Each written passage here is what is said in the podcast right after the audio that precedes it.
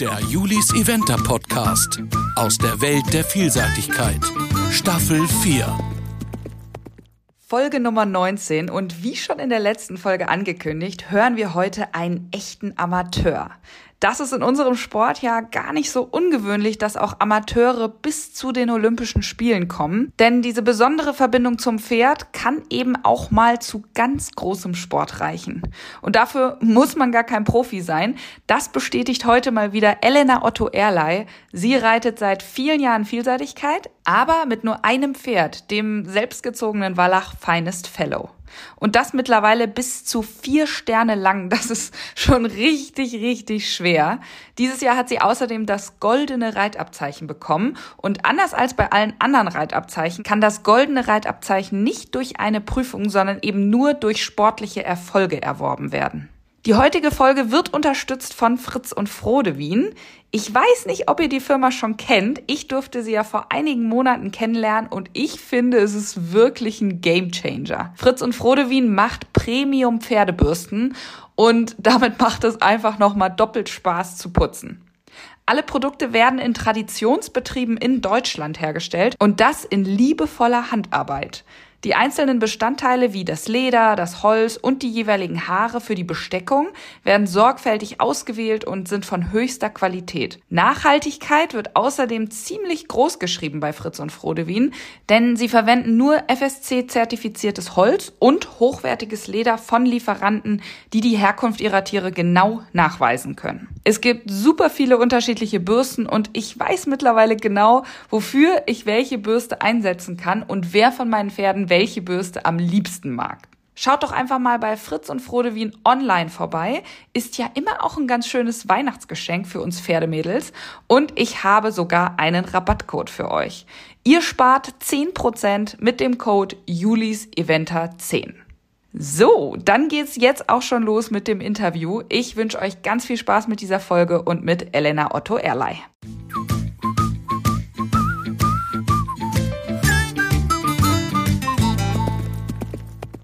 Ja, Elena, erstmal herzlich willkommen im Podcast. Dankeschön. Ich freue mich, dass du dabei bist, weil du bist ja ein echter Amateur, aber äh, wie ich nochmal so ein bisschen recherchiert habe, reitest ja bis vier Sterne lang mittlerweile und sogar im Bundeskader. Und das mit nur einem Pferd. Wie schaffst du das? Gute Frage. Also erstmal natürlich, wie immer, glaube ich, in unserem Sport das Pferd an sich. Ne? Das, also, dass ich überhaupt jemals zu einem Pferd komme, mit dem man sowas reiten kann, ist natürlich Riesenglück und hat sich natürlich auch erst über die Jahre so entwickelt. Also mein Pferd ist selbst gezogen und selbst ausgebildet und am Anfang war das natürlich noch gar nicht, also klar, dass es überhaupt irgendwie mal bis vier Sterne gehen könnte, schweige denn überhaupt in die Vielseitigkeit, weil der sollte nämlich eigentlich Dressurpferd werden. Ansonsten schaffe ich das natürlich, weil ich eine Familie habe und ein Umfeld, was mich ganz toll dabei unterstützt und zum Glück auch einen Job, der mir irgendwie so ein bisschen die nötige Flexibilität gibt und ähm, ja, wie gesagt, habe einfach damit, glaube ich, total viel Glück und habe ein Pferd, mit dem sich das irgendwie zusammen mit meiner Familie eigentlich so ein bisschen so vom Geländepferde A bis dann irgendwie immer weiter ja. entwickelt hat über die Jahre. Ja.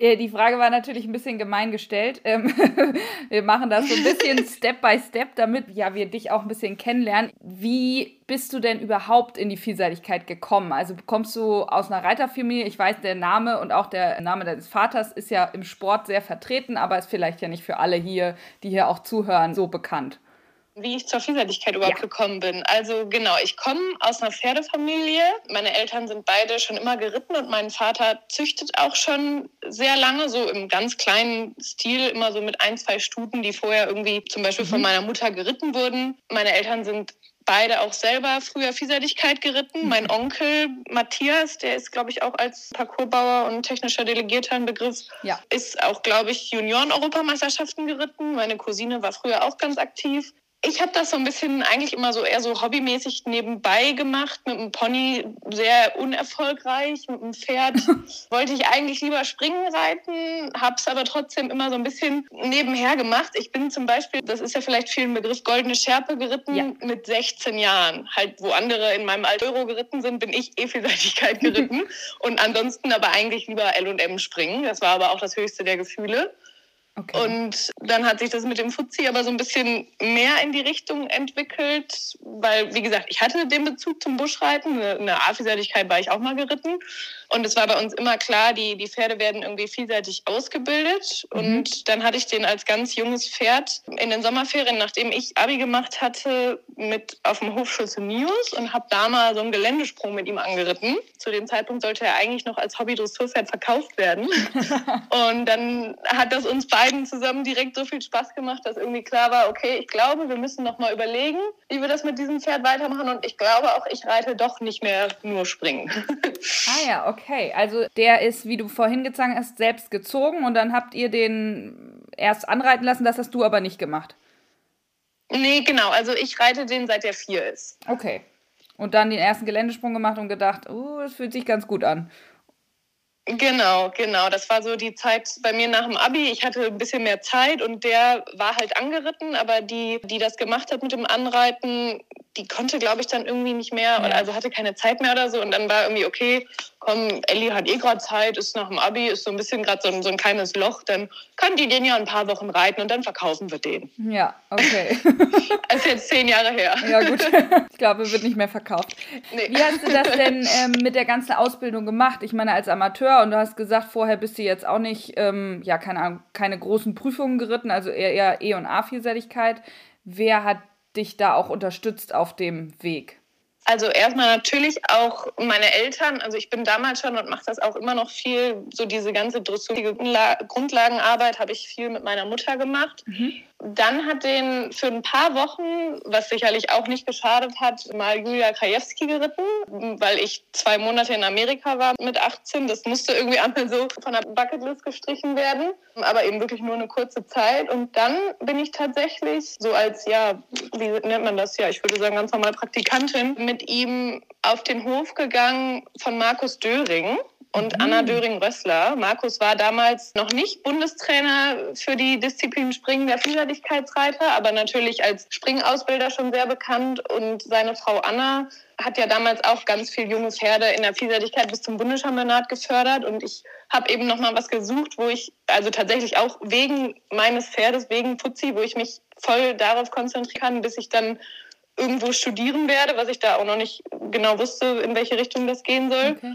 Das heißt, da war ich so die ganze Saison bis zum ersten Bundeschampionat dann auch tatsächlich, also da war ja fünf, von April bis September war ich bei denen im Stall, habe da gearbeitet und dafür eben da durfte da wohnen und habe eben Unterricht bekommen und die haben mir geholfen bei Turnierplänen, haben mich generell beraten und so. Also da war ich da halt super gut aufgehoben. Ich glaube, das war rückblickend wirklich sehr entscheidend für die Basis, weil man kann ja am Anfang wirklich wahnsinnig viel falsch machen. Und mhm. bei uns hat es irgendwie immer alles so Stück für Stück immer weiter echt gut geklappt, weil wir, glaube ich, beide auch sehr unbefangen waren, aber eben auch, weil wir da halt im Hintergrund wirklich so eine gute Betreuung halt hatten. Ne? Mhm, ja. Hast du denn in der Zeit auch überlegt, das beruflich zu machen? Ja, habe ich auch danach immer wieder. Also ich wusste immer, ich werde nicht irgendwie generell Berufsreiterin, aber eben immer unter diesem Aspekt, dass man da eben wahnsinnig viel lernt und halt die bestmögliche Reiterin für sein Pferd wird und irgendwie so erfolgreich wie möglich irgendwie sein kann, gerade in den jungen Jahren, wo das ja halt noch geht. Ich habe zum Beispiel auch dann das zählt ja im Prinzip auch noch zur Ausbildung meines Pferdes. Die, ich meine, wann ist das überhaupt mal abgeschlossen, kann man ja fast so sagen. Während des Studiums war ich zweimal zum Beispiel auch bei Sandra Auffahrt, dann in den Semesterferien mit meinem Pferd, um da eben auch wieder ganz viel zu lernen und mitzunehmen. Auch wieder gleiches Konzept. Man arbeitet mit im Stall und dafür kriegt man Unterricht und kann da wohnen. Na, cool. Das geht natürlich jetzt alles nicht mehr, ne, wo man voll berufstätig ist. Aber da habe ich, glaube ich, zum Glück dann die Zeit des Studiums so gut genutzt wie eben irgendwie möglich. Mhm. Und es war aber dann dann auch schon so, muss ich gestehen.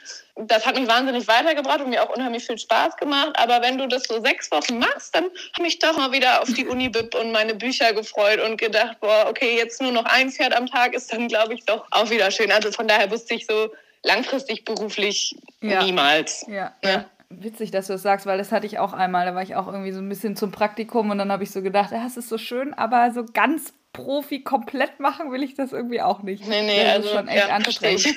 Was hast du denn dann studiert oder was machst du denn jetzt beruflich eigentlich? Ich habe Politikwissenschaft studiert, erst in Marburg in Hessen und dann im Master äh, bin ich quasi wieder nach Hause gegangen, habe das in Münster gemacht mhm. und arbeite jetzt für den Deutschen Bundestag. Und Ach, also ich leite das Wahlkreisbüro eines Bundestagsabgeordneten und er ist praktischerweise der Abgeordnete für den Kreis Warendorf, sodass ich quasi wieder zurück in der Heimat bin und hier beste Reitbedingungen habe und meine Familie, die mich unterstützt, hier direkt um die Ecke habe und so. Also das passt schon sehr gut gerade ja. alles, muss ich sagen. Und du hattest ja vorhin gesagt, eingangs, dass der Beruf auch ein bisschen flexibel ist. Was, was bedeutet das jetzt in deinem Fall? Also, dass du eben für die Turniere dann auch freikriegen kannst, oder? Ja, genau. Also mein Chef, der hat da jetzt nicht so viel Ahnung von, aber der findet das irgendwie alles ganz cool und ist immer ganz begeistert, wenn ich was erzähle und unterstützt das dementsprechend auch sehr gerne. Das ist ja wirklich auch alles andere als selbstverständlich. Ja, total. Und dadurch, dass er eben Bundestagsabgeordneter in Berlin ist, ich meine, wir haben, ich glaube, 23 Sitzungswochen im Jahr. Das heißt, der ist auch wirklich viel einfach nicht da und dann habe ich nicht unbedingt weniger Arbeit, aber ich habe jetzt keine fixen Termine, sondern ja muss so ein bisschen dafür sorgen, dass im Hintergrund alles läuft, dass so ein bisschen Öffentlichkeitsarbeit erledigt wird und so weiter. Und da habe ich zum Glück auch von ihm und dem, meinem restlichen Team das vollste Vertrauen, dass das eben jetzt auch nicht zwingend von 9 to 5 mal sein muss, so sage ich mal, mhm. sondern kann mir da relativ viel Flexibilität eben halt nehmen. Ich muss auch glücklicherweise gar nicht immer unbedingt Urlaub nehmen, wenn ich aufs Turnier fahre, sondern ich nehme dann einfach meinen Laptop mit und stelle mein Telefon um ah. und dann mache ich natürlich keine acht Stunden am Tag so, ne? aber das, das funktioniert so dann echt gut. Und dann, wenn wir dafür dann viele Veranstaltungen oder so im Wahlkreis haben, ist es halt dafür dann mal mehr. Oder also ich arbeite auch oft tatsächlich am Wochenende und kann dafür dann aber unter der Woche auch mal früher Schluss machen und reiten und auch mal irgendwie im Homeoffice mittags Unterricht reiten und dafür halt auch mal an anderen Wochenenden schon, schon donnerstags auf dem Turnier sein. Ne? Also das, ja man muss es sich echt so ein bisschen gut einteilen und passend planen, aber dann, dann geht es echt gut. Naja, gerade in der Vielseitigkeit finde ich. Also ich glaube, wenn du jetzt Springen reiten würdest, dann ist es ja auch vom, ja, der ganze Aufwand vom ganzen Training und so weiter ist ja in der Vielseitigkeit doch nochmal höher. Ja, ja, genau. Also zum Beispiel bei mir ist auch ganz oft so zum Galoppieren an Berg fahren, Anfang der Saison, wenn man damit so fleißig im Januar, Februar langsam anfängt. Das geht bei mir oft nur am Wochenende, weil sonst mhm. ist es ja mhm. schon dunkel. Ja. Oder noch dunkel, wenn man es vor der Arbeit macht. Und da muss man immer durchpaddern, weil da die ganzen Spaziergänger am Wochenende so. unterwegs sind. Das ist immer nicht ganz so optimal. Oh Mann. Okay, dann zurück zum Pferd. Genau, du hast erzählt Ausbildung und mit wem und so weiter. Erzähl doch mal, ich meine jetzt zehn Jahre, das ist eine lange Zeit. Was waren so, wenn du jetzt mal so ganz, keine Ahnung, grob auf diese zehn Jahre guckst, was waren so Highlight-Steps? Also auf jeden Fall erstmal quasi chronologisch jetzt betrachtet Bundeschampionat, mhm. weil ich komme aus Warndorf, bin hier aufgewachsen. Ich habe als Kind jedes Bundeschampionat mitverfolgt, habe mir immer die, vor allem die Siegerehrungen immer angeguckt und gesagt, boah, irgendwann. Ne? Das hat es mir wirklich von Anfang an mega angetan und mhm. habe aber halt nie gedacht, dass ich da irgendwie mal mitreiten könnte, obwohl meine Eltern natürlich schon immer gezüchtet haben, aber ich bin da irgendwie halt auf meinem Pony rumgegurkt und dachte, ja gut, ein bisschen realistisch musste auch sein. Ja, ist ja auch nicht so einfach. Dann muss, so ja, muss ja auch erstmal einen haben, der sich qualifiziert und dass man dann auch wirklich hinfährt und so weiter, ist ja jetzt auch nicht genau, so. Genau, genau. Und dann äh, halt mit 19 Jahren hat es dann irgendwie echt relativ schnell geklappt mit Fuzzi und das, das war dann schon mal das erste Highlight und im Jahr danach waren wir dann im Finale. Das war dann natürlich irgendwie nochmal cooler, ne? Mega. Und dann ja, also klar hatten wir mit natürlich, wie das so ist, zahlreichen Höhen und Tiefen, hatten wir echt schöne Erfolge auf vielen Ebenen. Aber jetzt rückblickend, was hängen bleibt, sind natürlich die Erfolge dann auf Vier-Sterne-Level, zum Beispiel der Sieg im Nationenpreis in Stregom vor zwei Jahren, 2021. Mhm überhaupt in so ein Team berufen zu werden und dass es dann auch noch so gut lief, das war wirklich einfach nur Hammer. Und jetzt dieses Jahr auf jeden Fall der zweite Platz in der Vierstelle Lang in Baborowko. Ja. Und alles im Prinzip, was, da, was sich dadurch angeschlossen hat. Ne? Das war ein wichtiger Erfolg, den ich noch irgendwie auf jeden Fall brauchte, um die Bedingungen fürs Goldene Reitabzeichen zu erfüllen. Dann war man auf einmal auf der Longlist für die Europameisterschaft und dann irgendwie auch plötzlich im Bundeskader. Das, also dann kam irgendwie ganz schön viel auf einmal und ja. das war ganz schön krass, ja. Krass. Weil du es gerade gesagt hast, Höhen und Tiefen. Also würdest du sagen, es war jetzt nicht unbedingt ein geradliniger Weg? Ist es auch immer noch und das wird auch so bleiben. das ist, glaube ich, auch wenn es natürlich manchmal frustrierend ist, aber wenn man, wenn man das mit, mit einem einzigen Pferd so, so nebenher, also obwohl es natürlich irgendwie trotzdem so der Mittelpunkt meines Lebens ist, aber ähm, ich sage jetzt mal trotzdem, wenn man es nebenher macht, Klar. ist das, glaube ich, normal. Ich meine, ich reite im Jahr so viele Geländekurse wie andere an einem Wochenende. Das, ja. Ich bin dann trotzdem auch oft sehr schnell unzufrieden, aber ich glaube, das muss man sich dann immer mal wieder vor Augen führen. Und da passiert natürlich auch ganz viel im Kopf, gerade wenn, wenn das alles irgendwie neu für einen ist. Ich weiß noch, im Jahr, nachdem ich meine erste vier Sterne geritten hatte, dann auf einmal, man kannte das ja vorher gar nicht, auf einmal redet der Bundestrainer mit einem und es gibt sonst irgendwelche Pläne und was weiß ich. Also da weiß ich, das war 2019, also das tatsächlich auch schon ein bisschen her, weiß ich ganz genau rückblickend, dass ich es mir einfach im Kopf selber versaut habe, wenn man sich auf einmal total viel Stress und Druck macht und irgendwie so erahnt, was auf einmal alles möglich sein könnte, anstatt mhm. irgendwie das zu genießen, was man gerade hat. Sowas holt einen auch immer noch mal wieder ein, ist ja klar. Ja, das Aber sind auch so mittlerweile Wellen, ne? haben wir das, glaube ich, ein bisschen besser im Griff. Ja, genau, genau. Ja, ja, weil also, dann, dann läuft es ähm, gut und dann will man irgendwie noch mehr. Dann, genau. dann setzt man sich wahrscheinlich zu sehr unter Druck und dann ist wieder so eine ja, so eine Talfahrt sozusagen. Genau, ne? ja. genau. Also bei uns war zum Beispiel auch 2021 lief, lief ja mega gut wo wir halt eben auch den Nationenpreis gewonnen haben und so. Und dann geht man natürlich so ein bisschen mit, mit geschwellter Brust ins nächste Jahr und dann passiert da eine Kleinigkeit und dann, also es war jetzt im, Großen und Ganzen kein, kein schlechtes Jahr und wir haben viele tolle Sachen erlebt, aber dann ist halt immer irgendwie so ein bisschen was und dann geht man wieder mit Demut ins Jahr danach und dann klappt es auch immer wieder besser. Und äh, ja, mal gucken, wie es dann nächstes Jahr läuft. ja, krass. Was macht denn Fuzzi so besonders? Also ich glaube zum einen, wie gesagt, so ein bisschen diese, diese Geschichte, dass er eigentlich gar nicht so richtig als Buschpferd gedacht war, mhm. sondern eigentlich als Dressurpferd. Und mittlerweile ist aber, also ich glaube schon, dass seine beste Disziplin das Springen ist, obwohl er ähm, vom Fiedertanz abstammt. obwohl es da ja im Busch mittlerweile auch einige gibt. Und das ist einfach so ein treuer Begleiter, mit dem es einfach jeden Tag Spaß macht, der jeden Tag irgendwie gefallen will. Du kommst in den Stall oder zur Wiese, der guckt dich mit cooler Augen an und man könnte ihm nie irgendwie böse sein. Also ich weiß nicht, der heißt ja auch auf dem Papier Feines Fellow und eigentlich wird er, den Namen habe ich mir damals auch ausgedacht Ach, und ich cool. glaube, er wird diesen Namen einfach mehr als gerecht. Und was vielleicht auch noch besonders ist, mich sprechen doch immer mal wieder Leute darauf an, dieses Pferd hat sehr, sehr krumme Füße und hat dafür schon ganz schön lange gehalten. Ach was. Und du hast dir den Namen ausgedacht. Kommt der denn irgendwo her oder fiel dir der einfach nachts irgendwann ein? Also, mein Papa hat so einen Spleen. Alle Pferde, die er züchtet, müssen eine Alliteration im Namen haben und da, keine Nummer darf dahinter sein. Dann, ja, war der halt als Vierjähriger schon, schon echt süß und lieb und toll. Ist aber noch kein Turnier gegangen, weil uns kein Name eingefallen ist. Und so im Winter von vier auf fünfjährig kam dann mir irgendwann die Idee, weil es irgendwie ja auch naheliegend war und so gut zum Pferd passte. Und dann konnten wir auch endlich Turnier reiten. Wie geil. Ging noch kein Turnier, uns ist kein Name eingefallen. Okay, cool. Das ist auch, auch eine schöne Geschichte. Also, was würdest du denn sagen, was sind so Stärken und was sind Schwächen? Jetzt auch disziplinmäßig vielleicht. Also, seine größte Schwäche muss ich jetzt leider tatsächlich sagen, sitzt oben drauf. Das ist einfach so. Ach, ähm, und eigentlich glaube ich, ist er, theoretisch ist er, glaube ich, in allen drei Disziplinen wirklich gleich gut. Am leichtesten fällt ihm und uns beiden auch zusammen, glaube ich, immer noch das Springen. Mhm. In der Dressur stand er sich lange so ein bisschen selber im Weg. Das ist aber eigentlich deutlich besser geworden. Also der ist jetzt mittlerweile auch echt so im Viereck, so dass du nicht mehr mit wahnsinnig großen Überraschungen rechnen musst. Mhm. Außer vielleicht, dass die Wechsel nicht so gut klappen. Aber das ist das Problem, glaube ich, auch obendrauf.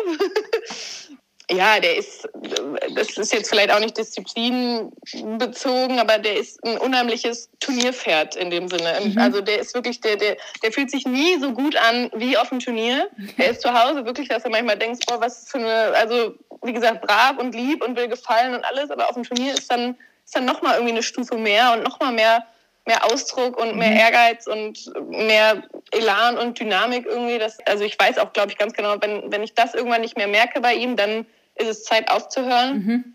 Er ist wahnsinnig vermögend, also er hat unheimlich viel Springvermögen, ist auch relativ vorsichtig, was im Springen natürlich ein Vorteil ist, im Gelände manchmal natürlich ein Nachteil. Ne? Mhm.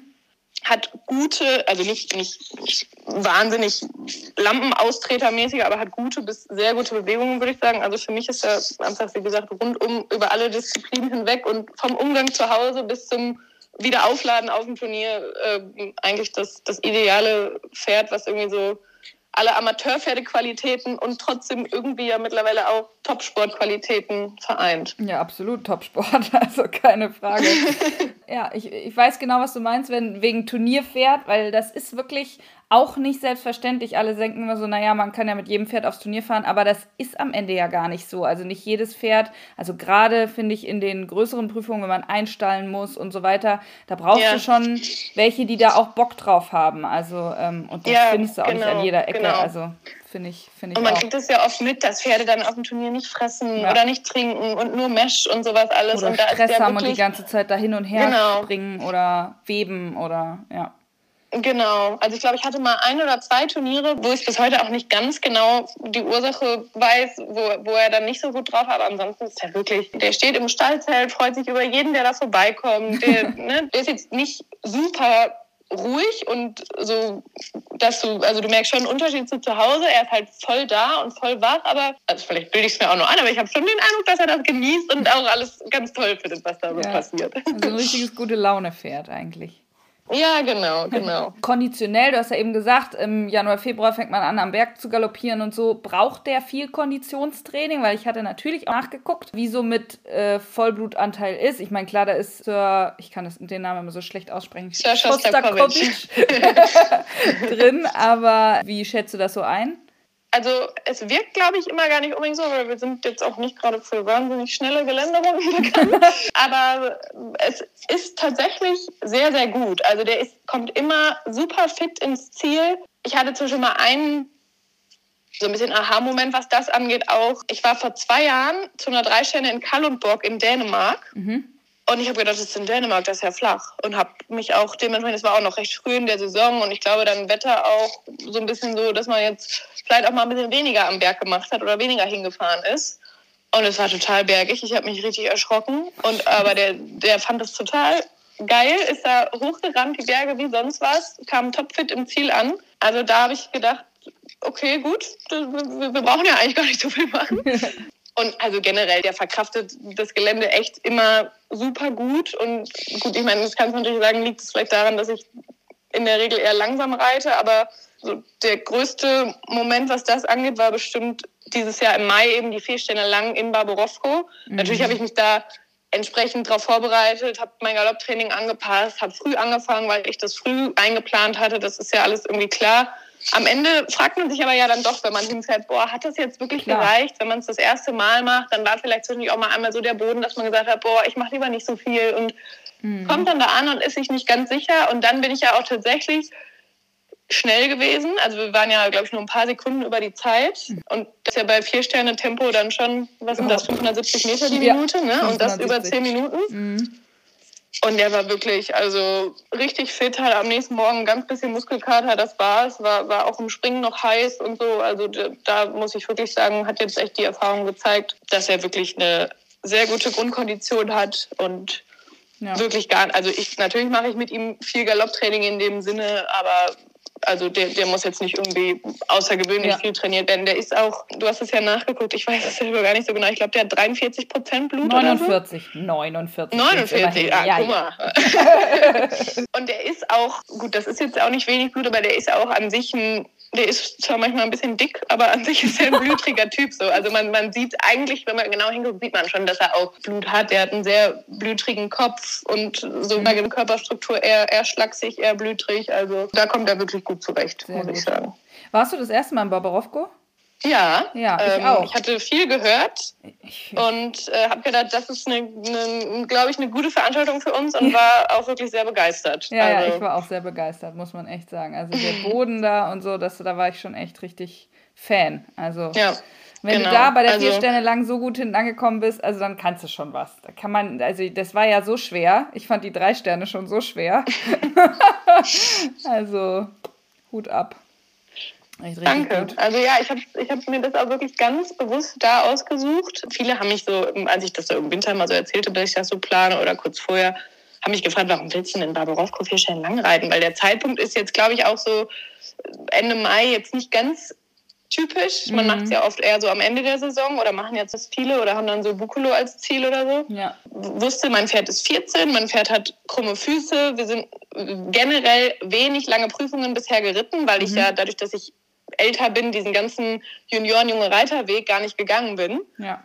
Und deshalb, also das, das hat zwar immer gut geklappt, aber ich, ich, weiß, ich weiß gar nicht, wie der das jetzt wegsteckt. So eine lange Prüfung auf dem Level und dann wusste ich, in Barbarovko sind, sind die Bedingungen super, ist es flach, ist es trotzdem aber reell und technisch, dass man ja. auch wirklich, also dass es jetzt halt nicht geschenkt ist und wusste auch von den Aufbauprüfungen, wie ich mir das vorher planen kann und vom Zeitpunkt in der Saison, dass das für uns wahrscheinlich noch besser ist als irgendwie am Ende, weil da passt es von den Bedingungen zum Training, da passt es von der Motivation, da ist man gerade genug drin, ohne dass irgendwie aber schon wieder vielleicht so ein bisschen die Kurve abflacht. Also das, ja. das war schon sehr so ausgesucht und der Plan ist zum Glück ja auch aufgegangen. stimmt. Ich finde es ehrlich gesagt viel leichter, bis so bis Mai, Juni zu planen. Da gibt es auch einfach viele Prüfungen. Weil danach, genau. dann, dann wird es irgendwie so ein bisschen unübersichtlich. Manche finden dann auch nicht mehr statt und dann stehst du da und weißt ja. auch nicht genau, wie du da jetzt wieder hinkommst oder das ersetzen kannst und so. Und ich meine, wir jetzt sage ich mal, wir als Amateure können auch nicht immer überall hinfahren. Also fahren ja keine 1200 genau. Kilometer mal nach Montelibretti oder so.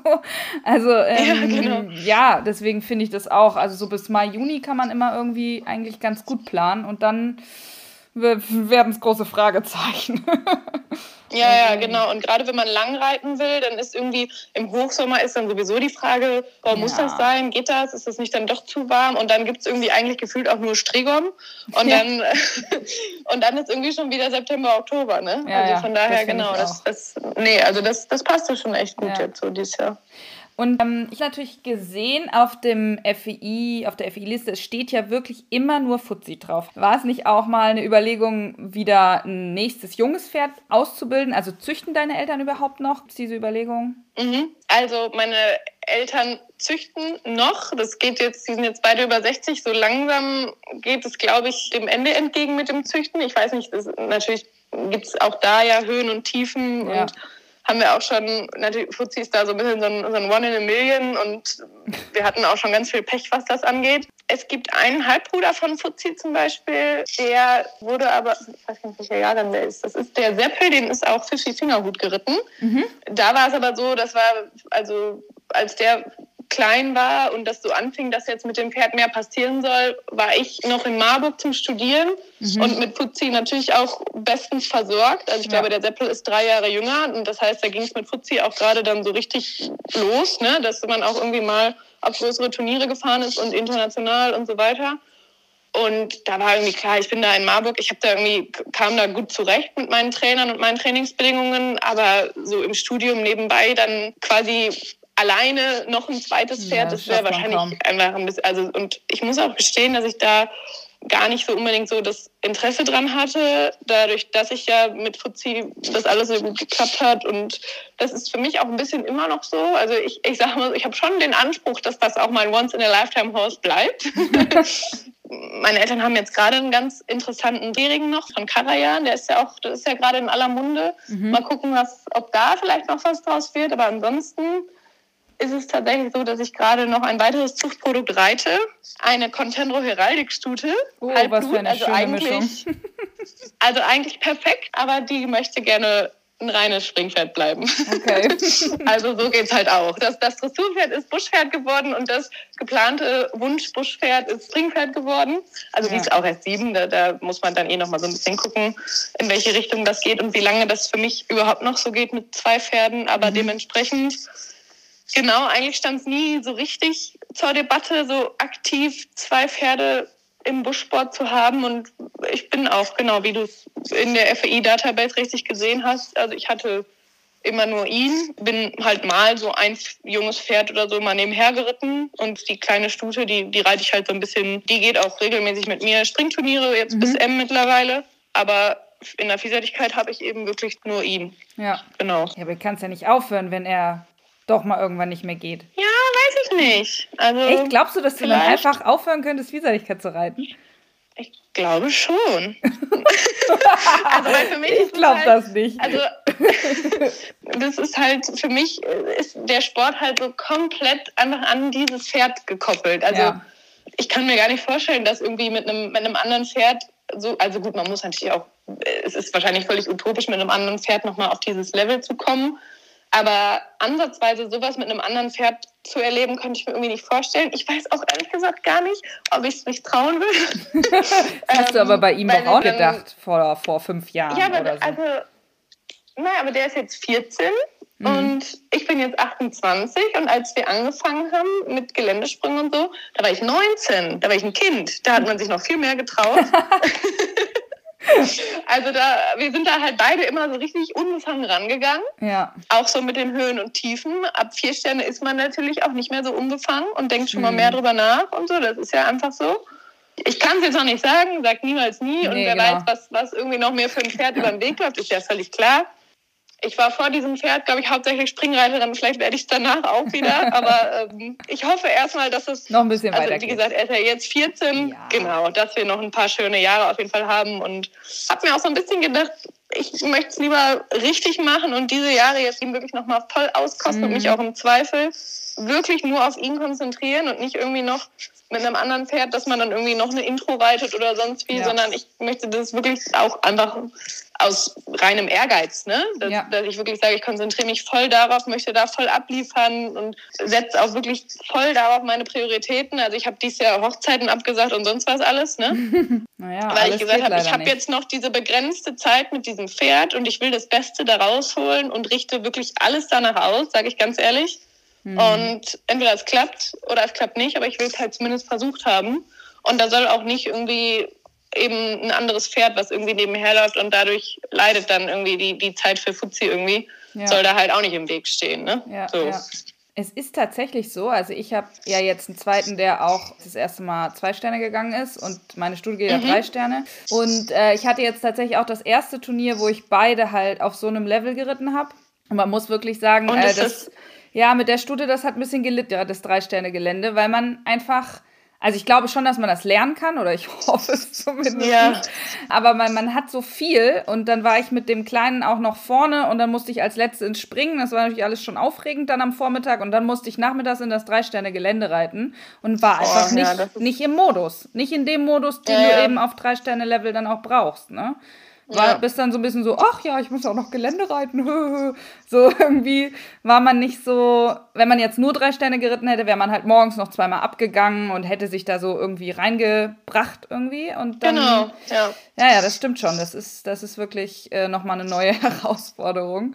Ja, ähm, nee, glaube ich dir sofort. Also ich glaube, das ist auch dieses was man jetzt so aus Amateursicht sagt, was, was die Profis einem voraus haben, diese, diese wahnsinnige Routine, genau. weil sie eben auch so viele Pferde haben und auch teilweise an einem Wochenende ja so viele Pferde reiten. Ja. Aber natürlich zeichnen sie eben, das ist ja, das bedingt sich ja quasi gegenseitig. Das muss man auch erstmal lernen. Also, ja. ne, da irgendwie auch mit den, also ich glaube, ich würde schon mit zwei Geländekursen einfach auch durch, ich würde mich wahrscheinlich jedes Mal verreiten. So. nee, also von daher. Das geht dann schon. ah. Was würdest du denn sagen, welcher Sprung ist am schwersten? Von zwei auf drei, von drei auf vier Sterne? Oder ist das, fandst du das alles nicht so? Es kommt natürlich sehr auf die Prüfung an sich an, aber ich würde, glaube ich, eigentlich sagen zwei auf drei Sterne. Ja, ne? Ich kann es jetzt ja nur so ein bisschen aus meiner Brille sagen, dass heutzutage zum Beispiel gehen ja alle sechs Pferde Intro und ich bin damals, weil es, gab keine Intro mit meinem sechsjährigen Pferd, weil ich es irgendwie auch nicht besser wusste, einfach eine zwei Sterne geritten. und es hat irgendwie auch einfach direkt funktioniert. Also gefühlt so von, von Geländepferde L zu zwei Sterne war es zumindest für mich damals okay. Ich habe aber vielleicht auch Glück gehabt und mir, ohne es besser zu wissen, eine vernünftige zwei Sterne ausgesucht und keine super schwere. Mhm. Ja, und vier Sterne, also ist, finde ich, auch nochmal, ist von der Dressur auch ein großer Schritt, ja. finde ich. So am, beim Wechsel und bei den Galopptraversalen und so, da trennt sich ja so ein bisschen die Spreu vom Weizen. Generell so vom, vom Feeling ist es ja auch, ab, ab vier Sterne geht halt irgendwie so der, der große Sport irgendwie so richtig los. Ne? Mhm. Und so drei Sterne kannst du immer noch so ein bisschen unterm Radar so für dich reiten. und vier Sterne ist dann, ist dann schon ernst. Das finde ich schon. Ich glaube, zwei auf drei Sterne, ja, würde ich rückblickend sagen. Aber natürlich ist es von drei auf vier Sterne, wenn du jetzt als vier Sterne die deutsche Meisterschaft in Lumülen nimmst, oh Gott, ist natürlich ja. der Schritt riesengroß. Gut, ne? ja. Aber wenn du freundliche vier Sterne, wenn, wenn ein Strigoman nett gebaut ist oder eine vier Sterne so wie in Outcastle oder so, dann ist, ist der Schritt, glaube ich, okay. Ja, so hätte ich jetzt so aus dem Bauch heraus gesagt. Ja. Aber es sind schwierige Fragen hier. Ja, wir wollen es ja auch nicht so einfach machen. War das schon immer ein Traum, als du gemerkt hast, so, dass das Fuzzi das so irgendwie anbietet und dann ging, gehst du die erste zwei Sterne und dann nochmal drei Sterne, dass du dann sagst, ja, ich will auf jeden Fall vier Sterne reiten? Jein. Also am Anfang stand das gar nicht zur Debatte. Also ich sag mal so, die, die erste zwei Sterne, damals sind wir relativ spontan geritten. Das war in Everswinkel, quasi bei uns um die Ecke. Da gab es ja früher immer dieses schöne Vielseitigkeitsturnier bei Schulz zur Mussens. Und dann hieß es so, so, meine besorgten Eltern, okay, aber bei zwei Sternen, also damals hieß es ja ein Sterne, ist aber auch Schluss, das reicht dann jetzt auch, ne? Sonst wird es gefährlich. Selber aus dem Vielseitigkeitssport und dann sagen die sowas? ja, die, die sind, glaube ich, nur A und L geritten. Nein. Gut, mein Papa ist auch ja viel so dienstlich auf internationalen Turnieren unterwegs und hat auch viel, glaube ich, auch viele schlechte Bilder schon gesehen, natürlich, mhm. ne? Das macht es vielleicht auch nicht besser wir wussten ja auch gar nicht, ob es überhaupt geht. Und dann denkst du natürlich erstmal so, hm, wir backen lieber kleine Brötchen. Ja, dann bin ich im Jahr danach, aber da schon die drei Sterne geritten. Mhm. Also meine Mama sagt, glaube ich, bis heute, ja, man wächst ja mit seinen Aufgaben. Ja. Also wir gucken einfach mal. Und ich glaube, als ich dann drei Sterne geritten habe, wurde zumindest nicht mehr gesagt, nee, vier Sterne darfst du aber nicht reiten. Ja. Und dann, der, der Schritt hat dann natürlich auch noch länger gedauert, ist ja klar. Das ist ja so ein bisschen das Level, auf dem, also der war sieben, ne? Natürlich ja. haben wir dann sehr lange noch gewartet, bis wir überhaupt mal eine vier Sterne in Erwägung ziehen. Aber doch, das war, ich glaube schon, das ist mein Traum, aber ich kann mich ehrlich gesagt jetzt gar nicht mehr so genau daran erinnern, weil ich irgendwie damals immer noch so ein bisschen unbefangen und ach, ach ja, und gucken wir mal, ach, oh, ups, guck mal, wenn wir jetzt hier noch gut sind, dann sind wir für die WM der jungen Pferde qualifiziert und dann gucken wir mal, was wir nächstes Jahr so machen. So irgendwie. Ja, ja es hat auch was Gutes, so, so, so, unbefangen. Dieses Jahr gab es. Ja, wie gesagt, manchmal wünsche ich mir das ein bisschen zurück. Ja, naja, es ist, äh, ist jetzt, wird jetzt immer schwieriger, unbefangen und, und naiv in ja, Sachen genau. reinzugehen. Ja, ja, absolut. Dieses Jahr hast du auch das goldene Reitabzeichen bekommen. Ja. Für welche Erfolge bekommt man das denn und von wem?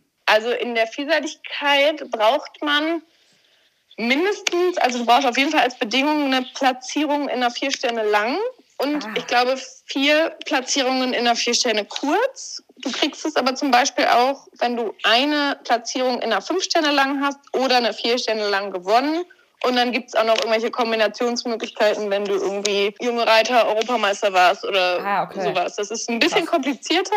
Ich habe mich da aber genau eingelesen, weil ich habe mir das dann schon so ein bisschen so, als ich so gemerkt habe, boah, okay, irgendwie mal zufällig so, oh wow, du brauchst nur noch das, das und das, dann solltest ah. du vielleicht auch mal ein bisschen gucken, dass du das auch zusammenkriegst. Aber in dem Moment, wo ich es dann hatte, das war dieses Jahr in Hamm, musste ich auch Domi nochmal vergewissern und nochmal nachgucken, ob es denn jetzt auch wirklich, weil es halt, wie gesagt, das ist so ein ganz kompliziert, kryptisch verfasster Text und bis ich dann wirklich ganz sicher sein konnte, dass es auch wirklich gereicht hat. So, also das war, genau. Mega. Und das behält man dann. Das hast du jetzt für, für dein restliches Leben. Ja, das ja, kriegt geil. man auch nur einmal. das ist ja mega cool. Und ähm, wie war diese genau. Verleihung und wo? Ja, das war was ganz Besonderes. Das war, ich habe ja das eben erzählt mit dem, mit dem Kindheitstraum Bundeschampionat. Mhm. Und tatsächlich wurde mir das dann dieses Jahr auf dem Bundeschampionat verliehen. Das war natürlich mega cool. Also ich hatte da mal so vorsichtig angefragt und dann wurde das zum Glück erlaubt, eben cool. weil dieser Bezug auch da war. Also das passiert wohl auch nicht so oft und darf mhm. auch nicht jeder, aber dadurch, dass bei mir eben als Warndorferin und damals da geritten und so, passte das dann irgendwie und habe mir das so ein bisschen ausgemalt, habe gedacht, ja gut, komm, ich lade meine ganzen Freunde ein und wir machen das irgendwie Samstag auf dem Geländeplatz, wenn sowieso nichts los ist, dann stören wir keinen. Ja. Wurde mir aber quasi die Regieanweisung von dem Orga-Team gegeben, dass wir das auf jeden Fall bitte Sonntag machen müssen vor der Championatsehrung, weil damit auch ganz viel los ist. Okay. Und ich so, oh Gott. ja, und dann haben wir das tatsächlich so gemacht. Mittags zwischen letztem Ritt Fünfjährige und Siegerehrung Fünfjährige und dann durfte ich da reingaloppieren und Hans Melzer, der ehemalige Bundestrainer, hat mir das verliehen und alle unsere Freunde und Familie und Trainer waren da mit goldenen Luftballons oh. und so. Also es war schon, war schon richtig schön. Wow. Mein Pferd fand es nicht so cool, aber es war trotzdem sehr schön. der fand das Galoppieren dann erst gut, aber das Stehen wahrscheinlich. Ja, genau die Luftballons haben ihn doch etwas beschäftigt, ah. aber ich glaube, das ist mehr als verständlich. Ja, ja. Oh, wie schön.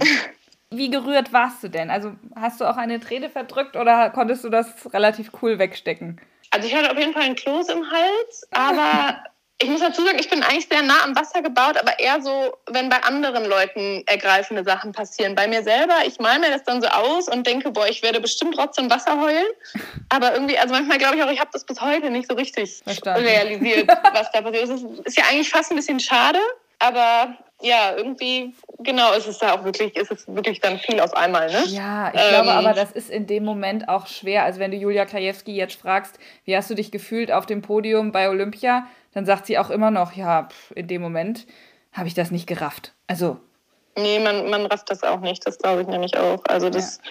Und auch irgendwie bei so, bei so tollen Erfolgen oder auch als ich dann irgendwie wusste, dass ich da in Hamm die, die letzte Platzierung erritten habe, die ich fürs Goldene brauche. Meine Eltern waren nicht da, die waren im Urlaub. Ich musste, wusste, ich muss jetzt irgendwie nochmal nachgucken, so als Kontrollfreak, um ganz sicher zu sein. dann habe ich fast die Siegerehrung verpasst. Das heißt, ich habe also auch nicht wortwörtlich gehört, so hier ist deine Platzierung und das hat jetzt gereicht. Mhm. Und dann ist es, glaube ich, schon auch so ein bisschen der Ehrgeiz, dass man irgendwie so denkt, ja, okay, aber wo ist das nächste Ziel?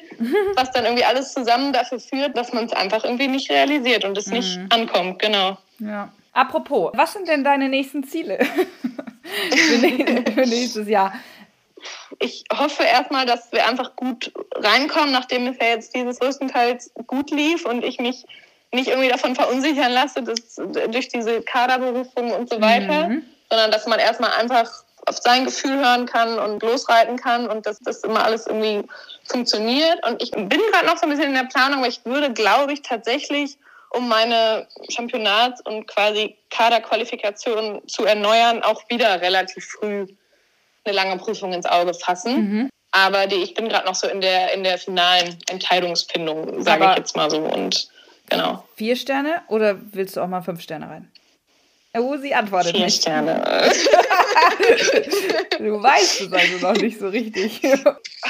Naja, ich wollte ja auch. Nie vier Sterne reiten. Ich wusste ja nie, ob ich überhaupt drei oder vier Sterne reiten will. Von daher kann ich jetzt auch nicht Nein sagen. Naja, wenn du sagst, Fuzzi hat so viel ähm, Springvermögen, also dann rüberspringen. Daran wird es nicht scheitern. Ja. Genau. Ja, ja, kann er ja. Genau. Also ja, wir, wir gucken mal, wie das, wie das Jahr so anläuft. Wenn ich in meinem Leben mal reiten würde, dann wäre wahrscheinlich dieses Pferd meine, meine Chance. Ja. Ich glaube, er könnte das, bin ich mir ziemlich sicher. Aber ja, trotzdem, er, er ist auch nächstes Jahr 15 und geht dann, glaube ich, seine zehnte Saison sozusagen. Wir gucken mal. Wir machen irgendwie immer weiter und gucken, was geht und im Zweifel auch, was nicht geht. Aber was für ein Luxus, ein Pferd zu haben, wo du sagen kannst, naja, da kann eigentlich auch über fünf Sterne gehen, ist doch, ja, ist eigentlich der Wahnsinn als Amateur. Auch wenn Leute vielleicht sagen ja. würden, vielleicht könnte der auch noch besser gehen unter einem Profi. Ja, aber ist doch, wie gesagt, Luxussituation absolut Eben. für jemanden wie uns. Also du reitest natürlich viel besser, aber das ist schon, ja, schon auch cool, das zu sehen. Vielleicht hast ja. du ja jetzt zum Schluss, ich bin nämlich am Ende meiner Fragen angekommen, ähm, vielleicht noch so ein Rat an alle ambitionierten Amateure da draußen, die vielleicht auch hier und da mal so einen Traum haben. Lass mich kurz überlegen. Ich glaube, dieses manchmal ein bisschen, ein bisschen Unbefangene kann eigentlich so von uns hören, sage ich jetzt mal, vielleicht auch ein Stück weit eine Stärke sein. Also so ein bisschen natürlich alles, alles mitnehmen, was man irgendwie an, an Rat und Tat von der professionellen Seite bekommen kann, aber trotzdem manchmal auch einfach auf sein Gefühl hören, sich nicht von zu vielen Meinungen irgendwie verunsichern lassen. Also unsere Chance ist ja quasi die, enge Bindung zu unserem oft einzigen Pferd oder unseren ein oder höchstens zwei Pferden. Und das ist ja quasi unser einziger Vorteil gegenüber den Profis. Und ich glaube, da müssen wir ganz viel Wert drauf legen und das irgendwie ganz viel pflegen und, und nutzen und davon zehren und erstmal quasi planen, die, die, die schönstmöglichen Erlebnisse mit seinem Partner Pferd zu haben und am Ende kommt dann meistens auch von alleine ja was bei rum. Ja. Also wenn man aufs Turnier fährt und in allen Disziplinen Spaß hatte, dann lief es in der Regel auch gut. Ja, so. das stimmt. Ja, aber schön, schönes Schlusswort, finde ich. vielen, vielen Dank, dass du dir so viel Zeit genommen hast. Ich finde das ähm, sehr, sehr, gerne. Cool, ja, so viel zu erfahren und auch den Weg so einmal mitzugehen und so. Also, das ist echt immer richtig spannend. Ja, danke, dass du an mich gedacht hast und mich gefragt hast. Habe ich mich sehr gefreut.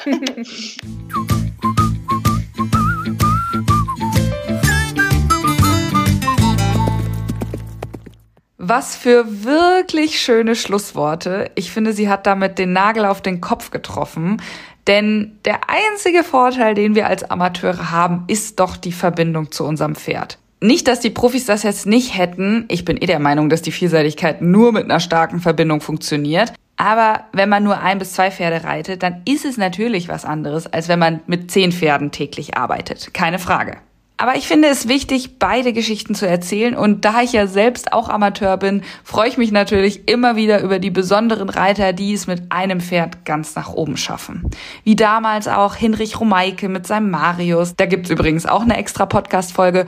Oder auch Josefa Sommer und Hamilton. Gibt's auch eine extra Podcast-Folge. Oder Anna Vogel mit ihrer Quinn. Dazu wird es noch eine Podcast-Folge geben. Und eben heute die Geschichte von Fuzzi und Ellie ja, total schön. Die ist ja auch noch nicht zu Ende. Das ist einfach richtig cool. Vielen Dank nochmal an Fritz und Frodewin für die Übernahme dieser Podcast-Folge. Nicht vergessen, ihr könnt mit dem Code JulisEventer10 online 10% auf euren Einkauf von Pferdebürsten sparen. Da gibt's auch super schön zusammengestellte Sets oder sogar Bürsten, die ihr individuell gravieren lassen könnt. Jetzt sind wir auch schon wieder am Ende der Folge angekommen. Das geht ja doch immer sehr schnell. Ich hoffe, es hat euch gefallen. Ich freue mich übrigens immer über eure Story-Verlinkung auf Instagram, wenn ihr den Podcast hört. Und dann geht's ja hier richtig, richtig spannend weiter, denn die nächste Folge ist meine 100. Podcast-Folge. Das ist schon eine richtig krasse Zahl und deswegen gibt's auch einen Special Guest. Aber um wen es geht, das verrate ich noch nicht. Ein bisschen Spannung muss ja sein. Also dann bis nächsten Freitag. Stay tuned. Der Julis Eventer Podcast aus der Welt der Vielseitigkeit. Staffel 4.